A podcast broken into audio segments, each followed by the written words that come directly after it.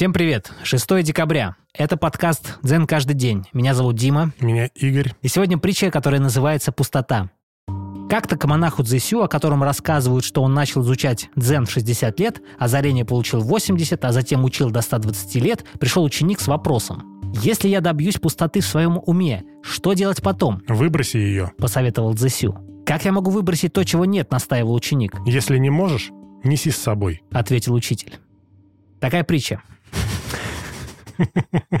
А о чем она нам говорит? Она нам напоминает о шуньяте, о пустотности, о том, что ничего не существует. И когда ученик говорит о том, что если он добьется пустоты, что ему с ней делать, учитель говорит, что выброси ее.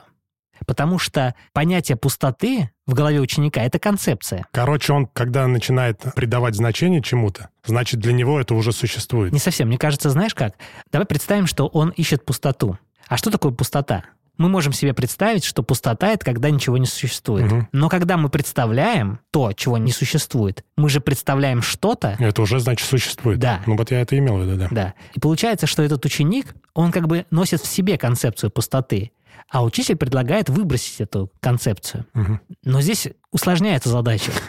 Он говорит, а как выбросить то, чего нет?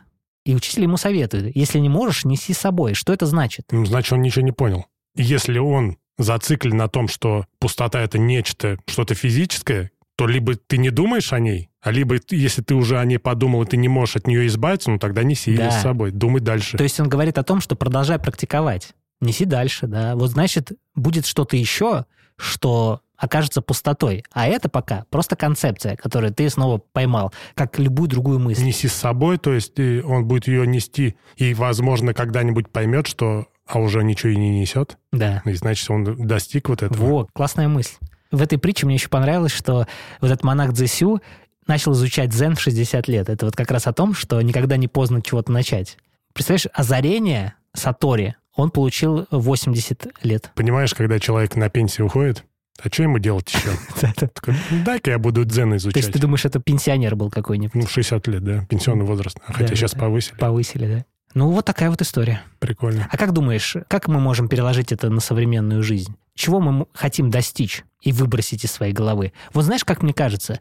Смотри, мы хотим достичь избавления от э, каких-то желаний, каких-то страстей, От убеждения, давай скажем так. негативного какого-то настроения. Ну да. И когда мы думаем, что мы этого достигли, мы же пытаемся сверяться с этим настроением, а исчезло ли оно или нет. Но тем самым мы как бы придаем этому значение.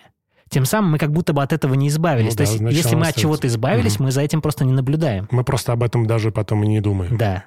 А если мы думаем, сверяемся, это значит, оно где-то рядом. Мне кажется, что э, можно представить, что это настроение, оно как бы обманывает человека. То есть, грубо говоря, вот у Карлоса Кастанеда в книге была такая мысль, что герой книги курил какую-то определенную траву, которая погружала его в какое-то состояние.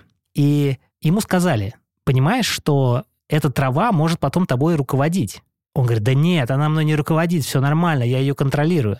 Ему говорят, понимаешь, первый признак того, что она тобой руководит, это то, что ты начинаешь ее защищать. Да-да-да. То есть получается, что Оправдываться. вот это негативное состояние, оно начинает нам показывать себя с другой стороны, как будто бы оно меняет маску. Но если мы о нем думаем, даже в другой какой-нибудь тональности, мы все равно на это обращаем внимание, все равно оно есть.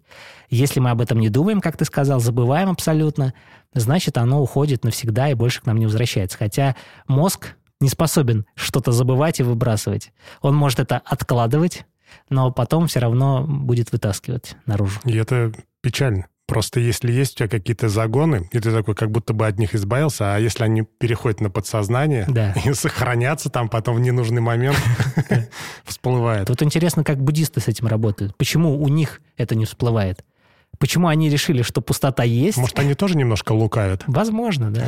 Но знаешь, эти, эти ребята уже очень давно занимаются практикой, две с половиной тысячи лет, так что стоит задуматься об этом. А может и больше, потому что чаю китайскому пять тысяч лет. Все началось с чая. Да. Окей. Спасибо за прослушивание. Всем пока. Пока.